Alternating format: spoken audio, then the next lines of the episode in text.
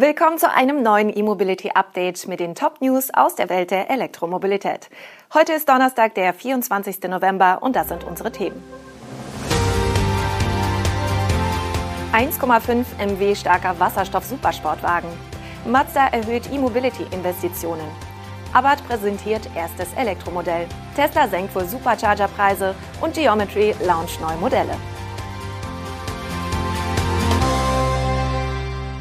Das kalifornische Startup Hyperion Motors hat auf der Los Angeles Auto Show einen wasserstoffelektrischen Supersportwagen präsentiert.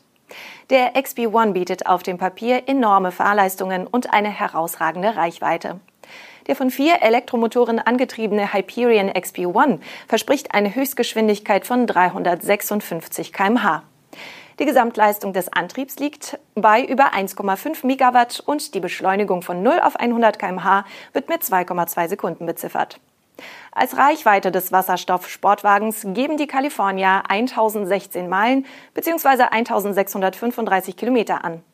Um auf diese Reichweite und Leistungsdaten zu kommen, hat Hyperion einen speziellen Antrieb entwickelt, der anders als die meisten Wasserstofffahrzeuge auf einen Lithium-Ionen-Speicher als Pufferbatterie verzichtet. An Bord sind neben dem Brennstoffzellensystem und Kohlefaser-Wasserstofftanks stattdessen Superkondensatoren anstelle von Batterien. Wenn es um die konkreten technischen Daten zu den einzelnen Komponenten geht, hält sich der Hersteller allerdings noch zurück. Somit ist unklar, wie groß die Superkondensatoren sind und wie lange sie diese enorme Leistung abgeben können, bevor sie von der Brennstoffzelle nachgeladen werden müssen. Zu ihrem Brennstoffzellenmodul XP1 Hypercell verraten die Amerikaner, dass es eine hocheffiziente Brennstoffzellen-, Luft- und Raumfahrtarchitektur nutzt. Das flache Chassis mit der Brennstoffzelle und den Supercups soll in mehreren Motorkonfigurationen erhältlich sein und könne für eine Vielzahl von Fahrzeugarchitekturen von Personenkraftwagen bis hin zu Nutzfahrzeugen verwendet werden, heißt es. Im Falle des XP1 wurde ein Kohlefaser-Titanrahmen verwendet, womit das Gesamtgewicht nur knapp über 1000 Kilogramm liegen soll. Hyperion will 300 Einheiten des XP1 in den USA bauen. Die Preise sollen zu einem späteren Zeitpunkt bekannt gegeben werden. Die nötige Infrastrukturlösung hat das Unternehmen übrigens gleich mit vorgestellt. Die sogenannte Hyperfuel Mobile Station soll als mobile Energiestation einen Wasserstoffspender für Brennstoffzellenfahrzeuge und ein optionales DC-Schnellladegerät für Batteriefahrzeuge kombinieren. Mazda hat sein Verkaufsziel für reine Elektroautos bis zum Jahr 2030 erhöht. Bisher war von 25 Prozent des Gesamtabsatzes die Rede. Nun spricht der japanische Hersteller von 25 bis 40 Prozent.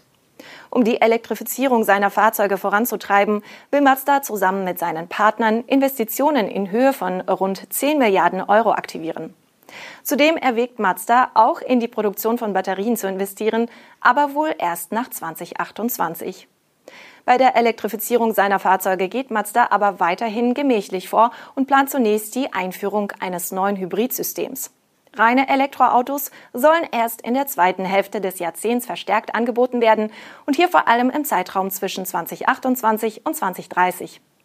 Die ersten Stromer könnten jedoch schon etwas früher kommen als geplant, also 2026 oder 2027. Die große Offensive folgt danach. Für die Entwicklung von Komponenten für Elektroautos hat Mazda Kooperationen mit insgesamt sieben Partnern geschlossen. Zudem wurde mit einem Batteriehersteller eine Liefervereinbarung getroffen. Mazda gibt in der Mitteilung zur Offensive mehr oder weniger offen an, dass man mit der angepassten Strategie vor allem auf politische Vorgaben in wichtigen Absatzmärkten reagiert. Der Fiat Haustuner Abarth wird auf Basis des Fiat 500e sein erstes rein elektrisches Modell auf den Markt bringen. Änderungen an dem Elektrokleinwagen hat Abarth vor allem bei der Optik und dem Elektroantrieb vorgenommen, nicht aber an der Batterie. Der Elektromotor des Abarth 500e leistet 113 kW. Da sind 26 kW mehr als beim Fiat 500e. Der Sprint aus dem Stand auf 100 kmh soll in sieben Sekunden gelingen, also zwei Sekunden schneller als beim Standardmodell. Zudem hebt Abarth die um 50 Prozent bessere Beschleunigung von 20 auf 40 kmh hervor. Der elektrische Antrieb sei die perfekte Technologie, um den Fahrspaß zu steigern, mit mehr Sprintvermögen, einer besseren Balance, mehr Stabilität und optimaler Straßenlage, so Abarth. Wer statt der betont reaktionsschnellen Beschleunigung eher einen sanfteren Antritt wünscht, kann in den Turismo-Mode wechseln. In diesem Fahrmodus wird die Leistung auf 100 kW limitiert. Demgegenüber steht der Scorpion Track Mode für maximale Sportlichkeit, bei dem sogar die Rekuperation zurückgenommen wird. Vom E-Antrieb erhofft sich die Tuning-Marke also bessere Fahrleistungen. Gänzlich loslassen von der eigenen Verbrennerhistorie können die Italiener allerdings nicht. Das erste Elektromodell verfügt über eine Soundgenerator-Funktion, die den legendären Klang des Abarth-Motors reproduzieren soll, wie es heißt. Der Akku bietet wie beim Standardmodell 42 Kilowattstunden Energiegehalt und kann AC mit 11 kW und DC mit bis zu 85 kW geladen werden. Auf den Markt kommen wird der Abarth 500e nur in Europa und Brasilien. Zum Start gibt es eine voll ausgestattete Lounge Edition. Diese ist auf 1949 Exemplare limitiert und wird entweder als Cabrio oder auch geschlossen erhältlich sein. Preise nennt aber derzeit noch nicht. Tesla hat laut Nutzermeldungen die Tarife an seinen Superchargern in Deutschland und anderen europäischen Ländern deutlich gesenkt. Die neuen Tarife sollen rund 15 Cent je Kilowattstunde unter dem bisherigen Preis liegen. Damit liegt der deutsche Durchschnitt jetzt offenbar bei 55 Cent pro Kilowattstunde zur Spitzenzeit und rund 50 Cent zu allen anderen Zeiten. Nach der Einführung von flexiblen Tarifen an fast allen Superchargern in Europa in der vergangenen Woche gab Tesla den Durchschnittstarif in Deutschland während der Stoßzeiten noch mit 73 Cent und für den Rest des Tages mit 65 Cent pro Kilowattstunde an. Allerdings gelten nach wie vor unterschiedliche Preise je Standort. Liegt man die neuen Durchschnittspreise zugrunde, würde das einer Preissenkung von etwa 23 Prozent im Basistarif und fast 25 Prozent in den Spitzenzeiten bedeuten. Tesla liegt damit wieder auf dem Preisniveau der NBW, was hierzulande aufgrund der hohen Verbreitung der NBW-Schnelllader und der Mobility Plus Ladekarte eine wichtige Referenz ist. In den vergangenen Monaten waren viele Tesla-Fahrer aufgrund der höheren Preise an andere Ladestationen ausgewichen. Auch die Preise für das Laden von Fremdmarken an den geöffneten Tesla Superchargern sind gesunken.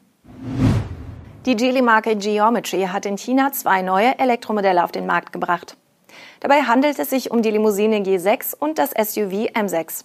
Beide starten zum Basispreis von umgerechnet 20.250 Euro nach Abzug der Subventionen vor Ort in China.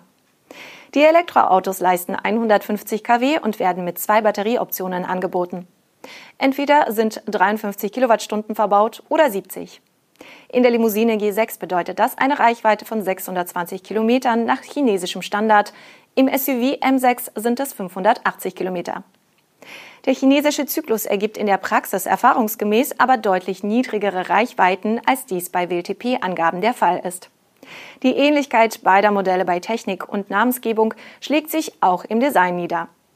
Dieses weist an der Front vergleichbare Elemente wie die Optik der Scheinwerfer oder die Positionierung der Lufteinlässe und des Markenlogos auf. Auch der Radstand ist mit 2,70 Metern gleich. Darüber hinaus sind die Karosserien aber auf ihre jeweiligen Konzepte angepasst.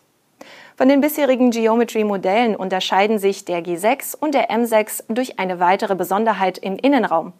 Sie sind die ersten Modelle, für die Geely mit Huawei kooperiert hat. Das Cockpit der Fahrzeuge nutzt das Harmony OS genannte Betriebssystem des chinesischen Konzerns und soll so die nahtlose Anbindung an Smartphones ermöglichen. In China sind es übrigens die Modelle Nummer 5 und 6 der Marke Geometry.